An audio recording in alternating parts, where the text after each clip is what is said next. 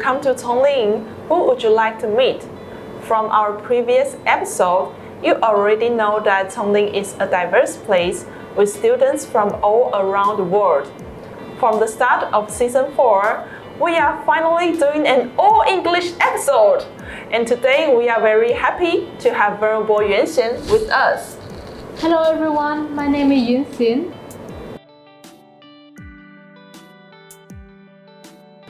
The impression that I have of Venerable Yuan Xian is that she is very adventurous, simply based on the fact that she came to Tsung Lin without knowing a single word of Chinese. Tell us, what is the most adventurous thing that you have ever done in your life?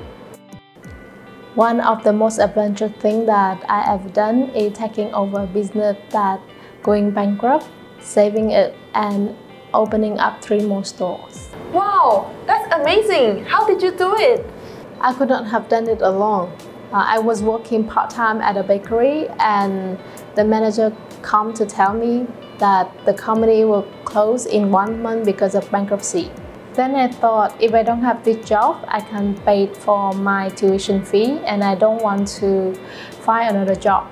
So I took a risk. My other two friends and I came up with a proposal to save the company and we presented it to the headquarters in the US and we promised that after six months the company can earn money.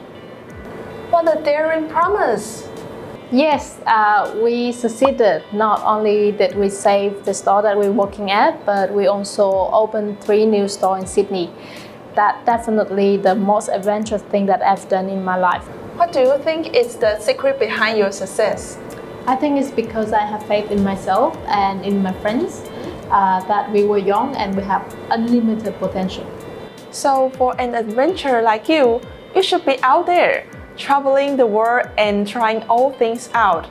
But instead, you've made a lifelong vow of being a monastic. What makes you decide to renounce and study at Tsung Lin University? There was two reasons. Firstly, even amongst all the adventure that I found, whenever the negative feeling came, I was too late to recognize them and it ate up my energy. I wonder where I can find the unlimited energy that allow me to encounter with all of the unhappiness in life. Secondly, when I was working at the bakery and I suddenly asked myself that um, how is I can bring the best value to my customer. Like when they bought my pretzel, enjoying it, whether they have the ability to deal with all of the unhappiness in life. And uh, I look at my staff who were working at the store. I think that even we try to treat them well, pay them fair rate, um, teach them how to cooperate smoothly with each other, but what I can do with their future, um, how I can help, and what do they do with the money they earn. And does the life of producing and using money really brings satisfaction and what else I can do. So to manage all of the issues above, it's come to very basic matter that I need to understand how's the mind work and its structure. So I came to Buddhism for the answer. It sounds like adventure is not the way out of dissatisfaction. Now that you are in Tsung Lin University for more than three years, what is the one Dharma that you benefit the most from? I think I got benefit the most from the Dharma of causes and conditions. Uh, before, I just think of very simple causes and effect that I will do this and I will get that. It's all about me, myself, I. But then like one day when uh, we together with the Tsung Lin University students uh, help to move the bed from uh, our college to another place for refurbishment that I realized that how many times I have come to a new place, lighting on the bed and using all the furniture without thinking about the people have helped us to prepare all the things. Um, I realized that for me to experience those favorable, comfortable enjoyment, there are many people who helped me to prepare them all. And from then on, I I start to cultivate the habit of uh, have greater appreciation toward like everything that I receive. I start to look at other people in different way. They're not just my Dharma friend. They they not only can share Dharma with me, but like they are becoming a part of my life. Like in the food I eat, in the environment that I use, like in everything that I have in the Tsung Lin University is have the contribution of my friends and my teachers. How has learning causes and conditions changed the way you see the world and interact with people around you? I be more mindful whenever I thought or whenever I take action because I really appreciate the people around me and I really appreciate that like things come is not easy.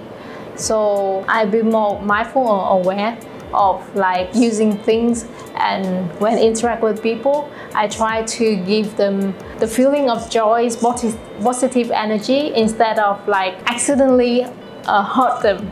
Um, because I think to I like the expression of stream of consciousness so I imagine myself as a stream of consciousness and I interact with others as another stream of consciousness and what I can expect of this kind of like interaction, I hope that it will bring love and understanding, but not like um, arguing or angry or hatred. Um, we just want to exchange the positive energy with others. It sounds like the world had actually become bigger, so you start to be grateful and appreciate others. So moving forward, how do you think that you can take this sense of appreciation and gratitude into your future?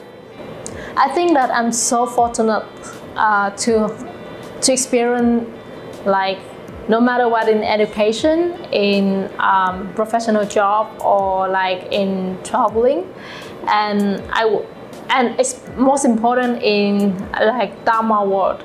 So I I vow to to pay it forward like um, for one who don't have that um, condition to approach with the modern education or, or, or like for Buddhist teaching, I wish to give them opportunity, courses, right courses and condition for them to to uh, be trained in Buddhist university and in English Buddhist College, every week we come to the Sutra repository to uh, take internship to translate the Fo Guang Buddhist Dictionary.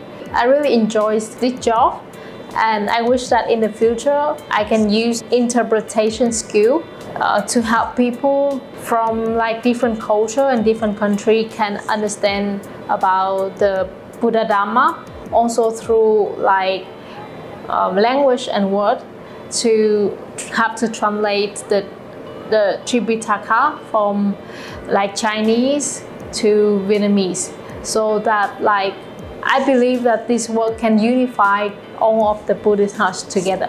One of the ways that you can share joy and Dharma with us is showing us how to make delicious pretzels. Can you show us how to make those at home? Of course, I would like to invite everyone come to our Tsung Lin Bakery and then we will make pretzel.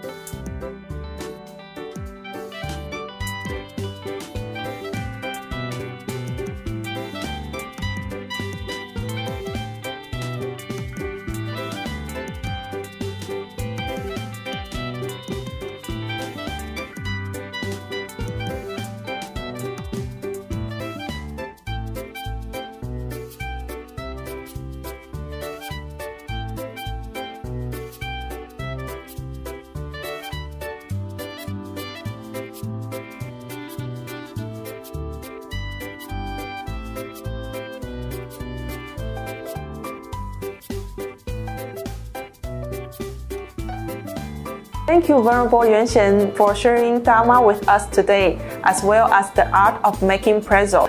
Venerable Master Xing also encouraged us to learn widely and to be self motivated in learning. As long as we learn with joy, we can have a never ending flow of motivation in our life. Thank you for watching this episode today. For anyone who is watching, we welcome you to embark on this adventure with us. See you on February the 1st.